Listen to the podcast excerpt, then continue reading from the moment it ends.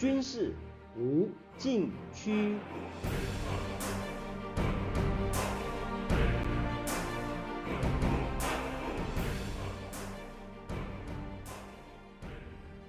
听众朋友们，大家好，您现在收听的是自由亚洲电台的军事无禁区栏目，我是栏目的主持人齐乐意。上集栏目谈到习近平对军队展开新一波的整风运动，如此一来。如果中国想要对台动武，只能推迟相当一段时间了。但是，美国一些战略学界人士认为，习近平正在加强备战，没有丝毫放松对台斗争准备，出现了一连串的明显征兆，比如中国军费持续增长，同时计划减少对外国进口谷物的依赖，在新修订国防法、增强国防动员相关规定之后。今年三月起实行预备役人员法，为战时现役部队兵员补充提供重要来源。去年十二月以来，包括福建省在内的多个省市设立国防动员办公室，与台湾一水之隔的福建省多个城市开始增设或者扩建防空洞，新建至少一家战时紧急医院。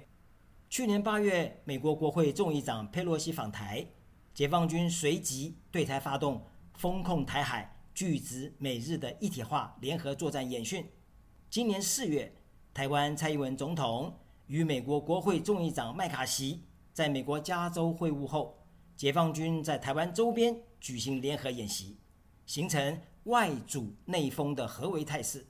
并且在后续演训中抵近台湾二十四海里临街区，中国称为毗连区。逐步压缩台湾的训练空域，这两次演训被视为中国犯台的雏形。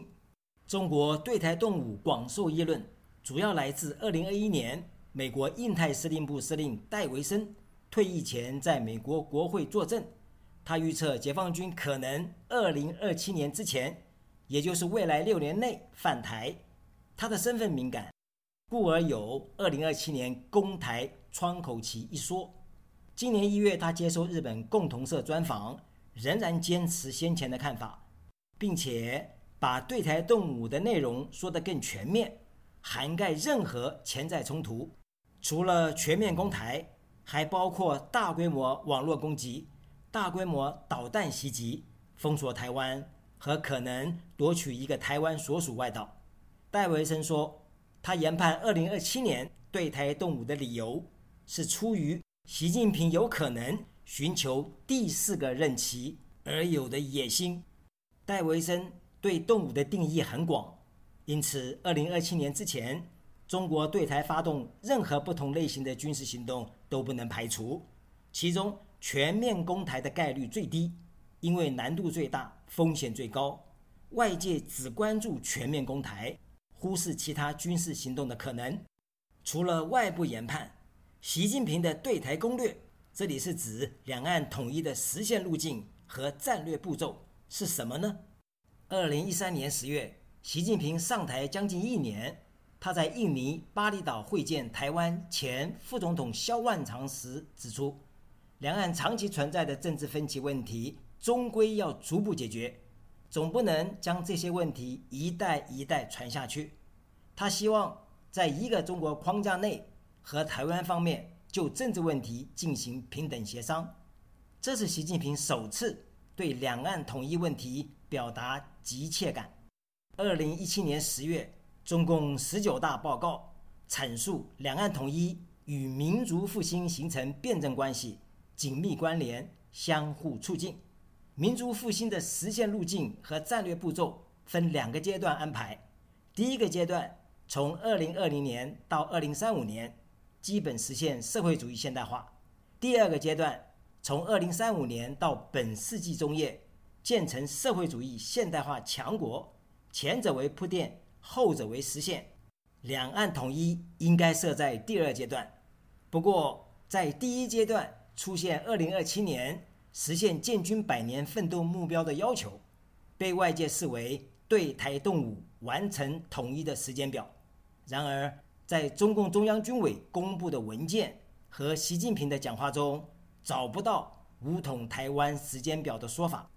从实现建军百年奋斗目标的路径、根本指向与四个主要标志来看，二零二七年更像是解放军为达成二零三五年军事现代化目标前的一个承上启下、有序衔接的关键节点，以及验收军改成效的管制时间，以国防和军队成功转型作为建军百年献礼，而不是求战。更不会因为武统问题与美国正面冲突。下面休息一下，马上回来。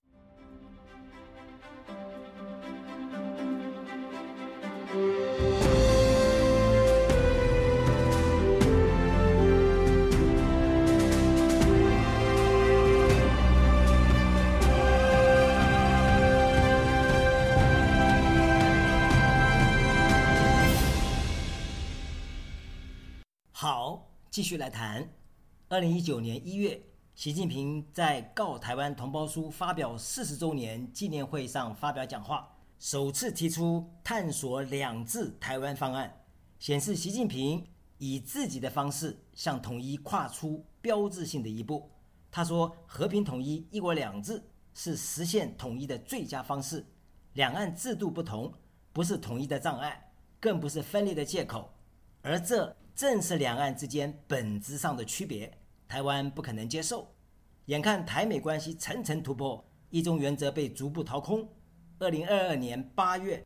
北京发表新版对台白皮书，也就是《台湾问题与新时代中国统一事业白皮书》，大幅收紧两岸谈判内容，不提平等谈判，改为两岸民主协商，共议统一。也不提台湾可以在一国两制的模式下维持自己的社会制度和生活方式，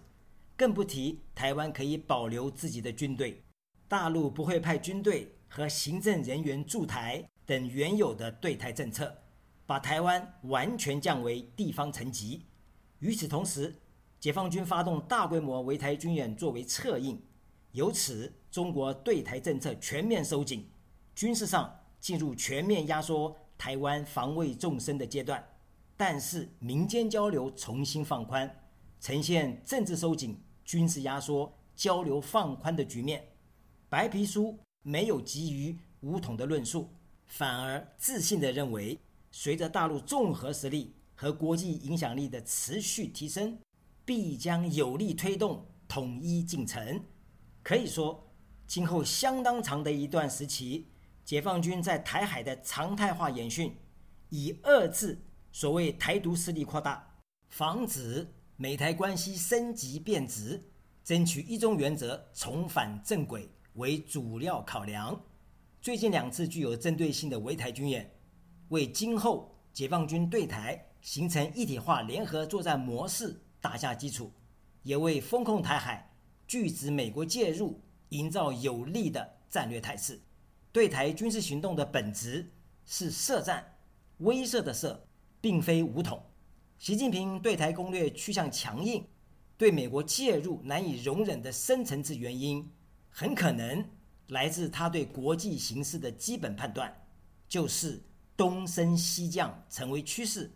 邓小平的韬光养晦不再适用，中国大有作为的时刻已经来到。美国丹佛大学国际关系学院教授赵穗生受访时指出，中美对抗根植于习近平东升西降的世界观。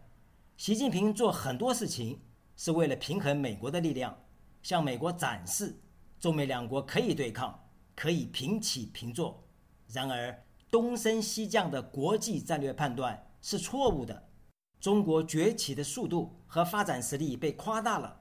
习近平的很多作为实际上是一种战略透支。他掌权十年以来，对中国经济发展并没有直接的正面意义，在很大程度上是吃过去的老本。研究战略问题，首先是认清国际形势。邓小平判断，世界正朝着多极化方向发展，国际上相互制衡的因素增多，和平力量的增长超过战争力量的增长。冷战可能结束，另外两个冷战也可能开始。与世界其他地区相比，亚太地区的形势总体保持相对稳定。中国应该抓住时机，加强对外交往，扩大在国际社会的回旋余地和处理国际事务的主导权，为国内的发展创造更好的外部条件，集中力量把国民经济搞上去，不断提高中国的综合国力。为此，需要韬光养晦，绝不当头。江泽民和胡锦涛基本遵循这项指导原则，习近平则不然。他在二零一七年初中央军委扩大会议上指出，他到联合国日内瓦总部发表题为“共同建构人类命运共同体”的主旨演讲，现场鼓掌三十多次，在联合国组织中相当少见。由此看出，中国在全球治理舞台上坐上了主桌，有更好的条件引领全球治理体系变革走向，他的自信可见一斑。下面休息一下，马上回来。